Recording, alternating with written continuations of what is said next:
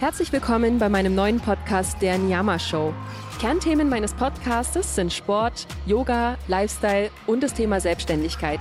Das Gespräch mit Adam Tanilla wurde im Sommer 2022 aufgenommen. Ich habe Adam kennengelernt, weil ich auf der Suche nach einer Unterkunft in Estepona in Südspanien, Andalusien war. Ich las, dass die Unterkunft betrieben wurde von einem Yogalehrer, hatte ein sehr nettes Telefonat und ein paar Wochen später haben wir uns auch schon getroffen.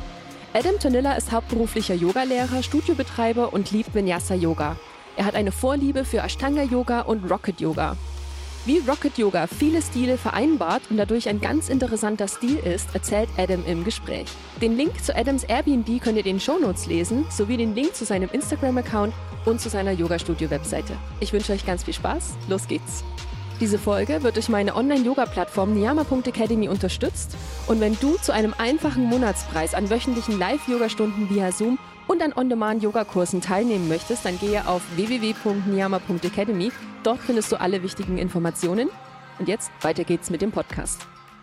Hallo meine Lieben, herzlich willkommen zu einem neuen Video. Neben mir sitzt Adam und wir führen jetzt ein kleines Interview, nämlich Adam ist Yogalehrer hier in Estepona. Das ganze Interview wird allerdings auf Englisch stattfinden, weil er ursprünglich auch aus England kommt und wir uns da einfach leicht unterhalten können. Ich wünsche euch ganz viel Spaß mit dem Interview. Los geht's. First, hi Adam. Hello, Nicole. Nice to meet you. And yourself? Namaste. Yogi thing. yeah, um, let's talk a little bit uh, about yoga Okay. and your way and your studio and how it is everything. Okay. So I'm curious. Um, how did you come to yoga? My journey into yoga, I guess, was a little different to most. Um, I used to work in a very different, uh, have a very different lifestyle, we could say. I used to work offshore, I used to work um, on boats, and I only had a very small place, a very small space where I could exercise. Was it back in England? Um, it was really all over the world. Oh wow! So boats all over the place, um, be it from Africa to Australia to Indonesia to America, all over the world. Uh, but being on a boat, you have quite limited space, and I was following a yoga exercise video, um, basically just to keep myself keep myself fit as I as I went through um, when I was away offshore, which was about six weeks at a time. And I just loved it. You know, it kept me fit. It gave me a nice sense and sensation of well-being. And then when I finished, um, when I quit my previous job, which was back in 2013, more or less, maybe a little later, um, I decided that I wanted to take the yoga thing a little bit further for me um, because I was going to have a lot more free time. I wanted to learn how to be comfortable with myself and learn how to be happy being relaxed. Uh-huh, was the reason that I wanted to take the yoga a little bit further. So did you then uh, start visiting yoga classes? I started visiting visiting a lot of yoga classes because at that point I already lived in Spain as well. Oh, So I, I knew I had in mind that I wanted to take the yoga a little further. So I really put a lot of attention into trying going to yoga classes that were in Spanish as well to try and help my Spanish language as well as my uh, my knowledge and my depth of my yoga practice. and um, what was the point you decided to do a teacher training? So I guess uh, when I finished my previous job, I already had an idea that I wanted to do a teacher training course, but with absolutely no plan or premise of being a yoga teacher. Like I said, it was just to learn, Yeah. um, to help me relax, to help me be happy with who I was a little in a little way. So when I then came off the boats, I had a few months, um, like I said, going to all of those yoga classes, trying to increase increase my Spanish uh, Spanish yoga lingo, and then after that, I took my first training course, which would have been in yeah around 2013, 2014. Uh, where did you do that? So my yoga teacher training, the first one that I took was actually in Malaga, and I think it's maybe quite common that first time yoga teachers or people that maybe are not so deeply involved in the world of yoga will um, try and look for maybe a more economic, a slightly cheaper teacher training option or that's quite convenient. So for me, um, my wife was expecting at the time, we were expecting our first baby, so I didn't want to go too far away. So my teacher training was a 200 hour, 25 days, I think, but it was here in Malaga, so it wasn't so far away. How was it um, to do these 200 hours in this short time? It so was- I'm, I'm curious because in a few weeks I'm Yeah. going to India doing 300 hours in Okay, 30 cool. days. Yeah. And um, I did the long way before for my 200 hours. sure. So how was it? I think there are pros and cons to both styles. Yes. But I would say the um the in the 200 hour the short format, let's say in a month or 25 days or however long it is, it's intense. It's a really incredible experience. I think the longer style yoga teacher trainings give you a little bit more of a chance to take some of that knowledge in. and Yes. practice what you learn. Um, read a book. Yeah, You yeah. know, uh, the, the anatomical things you can experience them a little further. Whereas on the the short format teacher trainings, you get you really get wrapped up in it. You know, you get taken on the ride. Mm-hmm, So you'll make some seriously close friends. Um, you'll enjoy the experience, the food, the sharing, the accommodation, where you're living. It's it's a real more like living and exploring Yeah. the, the yoga um, philosophy and everything. Of course. And of course, talking about it with the whole ecosystem yeah around you. yeah yeah for sure being it like you said you're going to go to india so Mm-hmm. you're going to be there and you're really going to soak in the um that indian vibe and that indian atmosphere as well Yeah, oh, I'm excited about that. Uh, you said it in the first place, you just want to um, go your own yoga path, yeah learn a little bit more about the the the, the asanas and philosophy, relaxing, and everything. What was the point you decided to teach yoga? so i guess it was it was during the teacher training the first teacher training that i was on um by that point i was really starting to experience and prior to doing the teacher the teacher training the, the benefits that, that that you can get from it i guess I was I was always very physical before doing practicing yoga anyway, mm-hmm. be it kite surfing or climbing or snowboarding. You know, there's a whole list of physical things Yeah. that I used to do. But what I noticed from the yoga is the sensation of well-being that I got from it. Mm-hmm.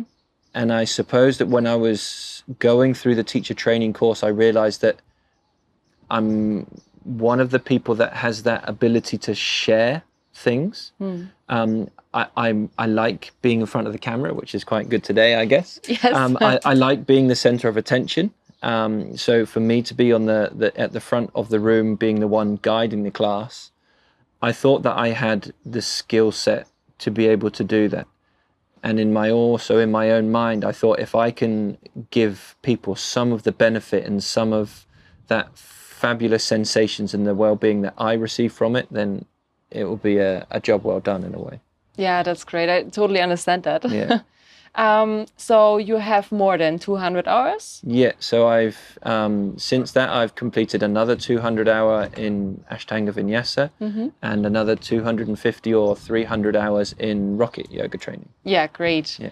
Uh, we come back later to rocket yoga. Okay, fine. So did you start to just teach yoga lessons? Yeah, Of course, I think Yeah. it was a way, and then to open an own yoga studio is a much it's a step. It definitely is a step. step. Yeah. So I I started initially. I was teaching in a local, not really a gym, but more of a local karate and dance school. Uh-huh. So they had a little room at the back that they didn't they didn't use so much, and that was where I really began. that's a perfect thing. It was really good. It was very close. It was very convenient for me. Um, it was it was quite low key, nothing too fancy, um, and I stayed there teaching for about two years. Um, and over those two years, I started to really build a community of people that was it there in Estepona? Then? absolutely yeah. It was about 250 meters from where we are now. It was really close. Um, so I started to build that community of people that enjoyed the practicing with me and they liked the style of yoga that I wanted to share. And so after that point, after have building that community, when I then took the step to open my own yoga studio, was I already had a following. I already had a bit of a base of clients. So it wasn't really a step into the unknown. Yeah, you know, uh, there will be people there. Exactly. Yeah. Yeah. I was also lucky. No, lucky's the wrong word. Um, fortunate that a friend came along with me who's an osteopath and a masseuse, an acupuncturist. Ah, that's the one I Um, saw today. Exactly, Ah, Miguel Angel. Yeah.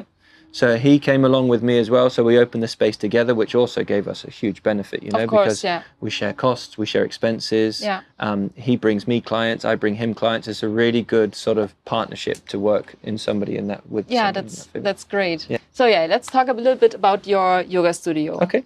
Um, what are the kinds of yoga styles That we- that we teach? You offer, yes. So there's a, there's a few teachers. It's, I'm not the only teacher, so we offer various styles.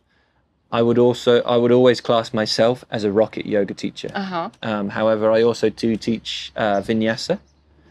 I have another couple of teachers that teach hatha, um, quite a basic form of hath- hatha, really focused on alignment and the basis of the poses, really sort of beginning, helping people begin on the yoga journey to make Yeah. sure they're safe. And then a few that m- lean more towards um, a hatha flow style, which is more starting to come into vinyasa, mm-hmm. but maybe with a little bit more time in the poses, still paying attention to, to the alignment, to the movement, but also real s- keeping that tradition of hatha alive, you know, mm-hmm. which is all physical yoga at the end of the day.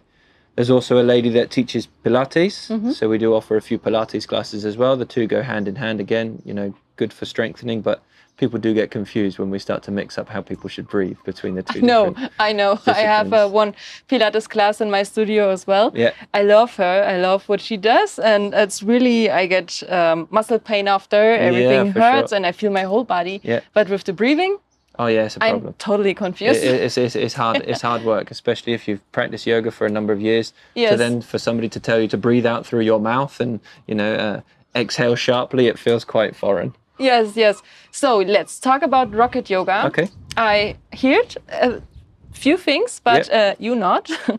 um, rocket yoga. Okay. Yeah. It's Ashtanga inspired vinyasa thingy. Absolutely. Um, as as a rocket teacher and as as a, as a firm believer in, in in rocket yoga as as a series of yoga, let's say it is based in Ashtanga yoga. Uh-huh. So it really takes the principles of Ashtanga, the the base of our practice, Tristana, our drishti, the pranayama, our breath, um, and also our bandhas, so the energetic locks in our body.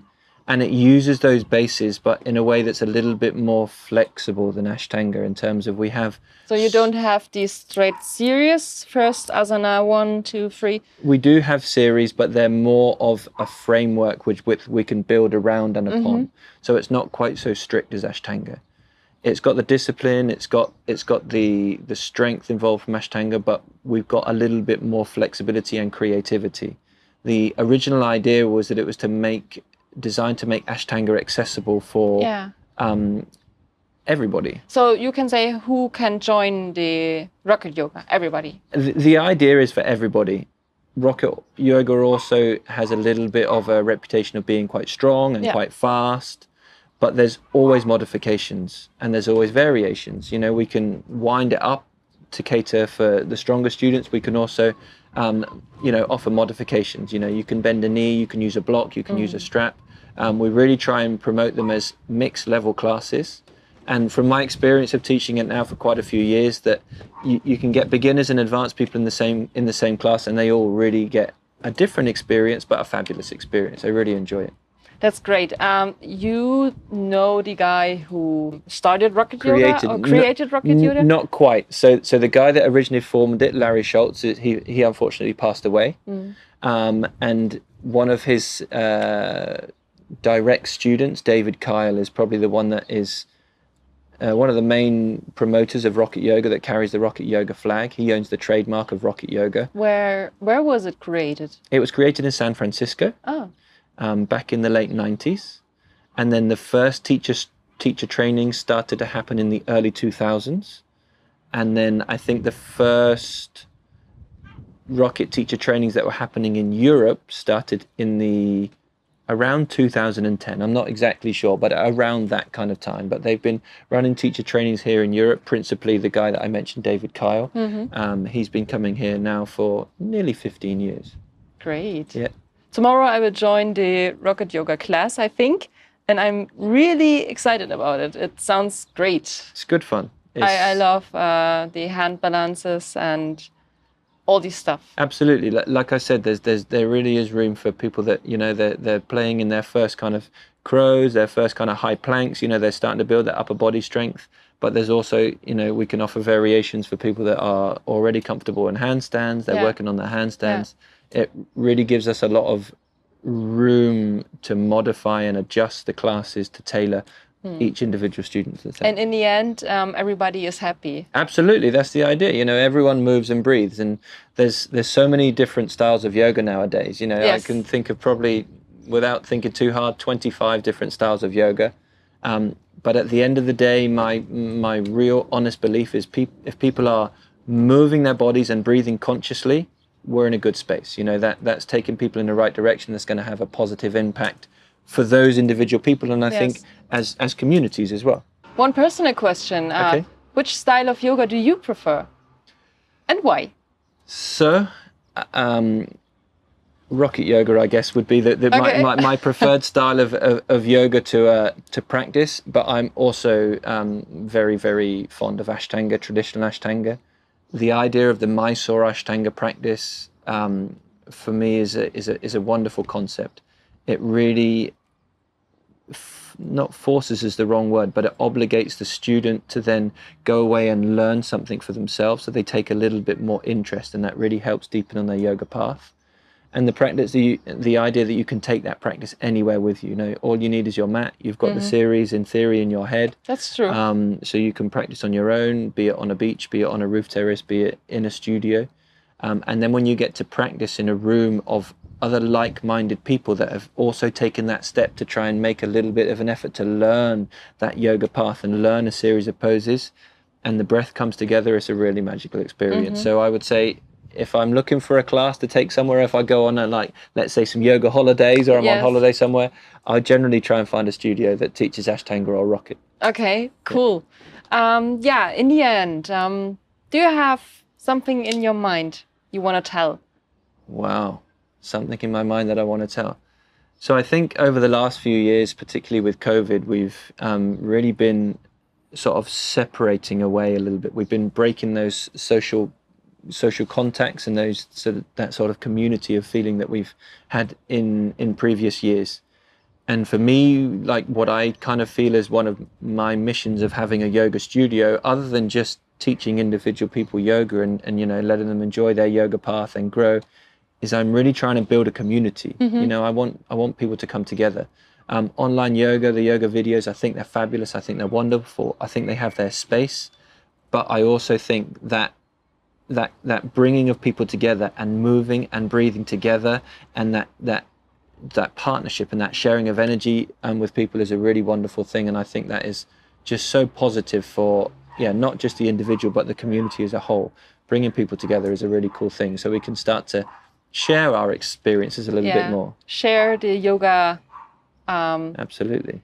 the yoga all over the world. yeah for sure Okay, so Adam, okay thank you for this short, interesting interview. you're more than welcome it Yeah. was lovely to talk to you thank you for practicing with me and i hope you enjoy rocket tomorrow Yes, evening I hope so.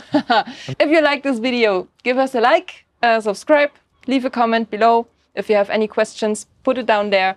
And yeah, hope you enjoyed it. Thank you for your patience. Namaste. namaste Great. there we go How long was it? I reckon 10 minutes. Yeah, wow. It was good badminton. Are you very um, spiritual in your classes or? And it's more and more. It's progressing. Like I said to you the other day, like when I first started teaching, there was no theory or philosophy involved in it. But now more and more I'm, I am bringing it in because I guess I'm experiencing it. I'm also somebody that will only want to teach something that I believe in. The only things that I'm comfortable teaching is something that I feel Yeah, and also your your students or my hometown. Um, it's like uh, tiny pieces. Yeah, little, little bits, but Yeah. you, you won't ever hear me really talk about chakras in my yoga classes because I've never experienced that idea of seven balls of energetic light in my body that are spinning it. But Nadi Shodhana, for example, This is amazing. Um, I feel it. I, and I feel it. But when somebody said, like, like when I first learned about Nadi Shodhana, so what you're doing is you're balancing your energy channels. It either goes through your left nostril, Pingala through your right, and it crosses through your brain. Then it goes like a snake all the way along these chakras in your. Um, because I that's something for me that is not believable. That's not in my language. But then you know I've got some, some people that are really, really, really deeply involved in Wim Hof. So they're like massively involved in breath work um, massively involved in the body. You know, they're, they're also trained physiotherapists and osteopaths and like really, really super trained. And they're Actually, what it is is your parasympathetic and your sympathetic nervous Yes. system. Um, and what you're doing, you're balancing your nervous system. Yes. Um, You trigger these nervous points. Exactly. And I'm like, oh, okay, that starts to make a bit more sense now.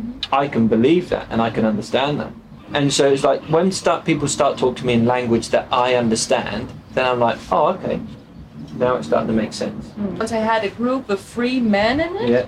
and the bass of the sound was so good, and then the arm, the third arm, starts growing and was so loud, and you could feel the the sound, the vibe. That was cool. That Yeah. was great, and then everybody felt comfortable. And Don't be afraid of your own voice. Notice what happens. Where do you feel the vibration? Or, or you know, you can feel it. And then once they felt it for the first time and being direct with their thoughts, then, then they're like, oh, okay, right, I can do it. The, the Wim Hof teacher, um, some, one of the things that she explains sometimes, and I've asked her, I'm like, I don't understand why when we get together in a group, we get so much more of an experience. You know, I get it's nice to be with your friends and stuff, but I don't understand why. Um, she's like, sometimes you don't need to understand. It's like, but you're aware that it happens. You're, you know, you experience it. I'm like, yeah, yeah, cool. She's like, everything, you don't need to see or be able to put a label and everything for it to be real. She's like, can you see Wi-Fi? No. Is it there? Yeah. can you feel it? No. Does it send information to your phone? Yeah. You know, she's like, describe it like Wi-Fi to people, you know, like know if, if things are there or not. You know, it's you don't have to see it. It doesn't have to be something that you can take hold of for it to be real. in I- the end, your, your yoga helps you to be aware of your thoughts, of your of Yes. Yeah, yeah. body. I think it, it definitely, definitely helps me um, be more positive Mm-hmm. because I know there's there's there's so many people that come to yoga and they practice yoga a lot, and they get hung up and focus on the three poses that they can't do, and they ignore and forget about the three thousand poses that they can do. Yes. So I always like try and keep bringing people back, saying, you might be frustrated that you can't do a handstand, but think of all the other amazing miracles you can do with your body. Like trying to get that idea of positivity, you know, you know, yeah, okay, you might get stuck in traffic one day, but you didn't for the last three years. Yes. And what you suddenly forget the last three years where you didn't have a problem, you know, it's super easy to get fixated, always Yeah. fixate on the negative things. Good. But No. teaching teaching yoga is different from having an own yoga studio. Ah. And People always ask me, they say, because I always used to say, being a yoga teacher is not a job. It's not a job, it doesn't feel like work. oh, what? Yoga teaching yoga does not feel like a job. But, You should take these again. um, but Go ahead. only yoga studio does. No, I'm going to go downstairs now. I'm going to have dinner.